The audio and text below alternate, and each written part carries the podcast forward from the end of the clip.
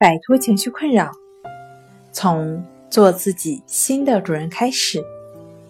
大家好，欢迎来到重塑心灵，我是主播心理咨询师刘星。今天要分享的作品是正念是如何治疗强迫症的。想要了解我们更多、更丰富的作品，可以关注我们的微信公众账号。重塑心灵心理康复中心。无论是强迫行为，还是强迫思维，或者如拔毛症、囤积症、身体变形症、抓痕症等相关性的症状问题呢，不予赘述。强迫症等神经性的问题，无非是精神交互作用的结果，由某种感觉。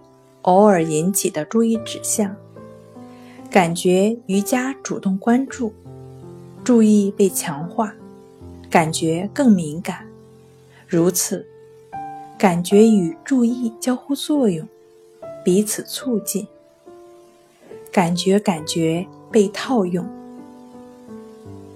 正念强调有意识、不批判的觉察当下，也就是觉知。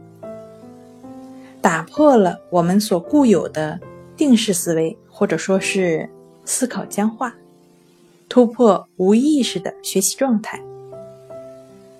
正念呢是一种生活方式，久而久之，自然成习惯。正念让我们觉知到事物本来的样子，而不是自身所期待的样子，不沉溺，不纠缠。平和的心态，全然感受生命。正念治疗也是 A、B、C 的诠释。A，觉知，时刻觉察到；B，感受到临下状态；C，建构以平和心态为基准的全新思维模式。好了，今天跟大家分享到这儿。这里是我们的重塑心灵。如果你有什么情绪方面的困扰，都可以在微信平台添加幺三六九三零幺七七五零幺三六九三零幺七七五零，即可与专业的咨询师对话。你的情绪，我来解决。那我们下期节目再见。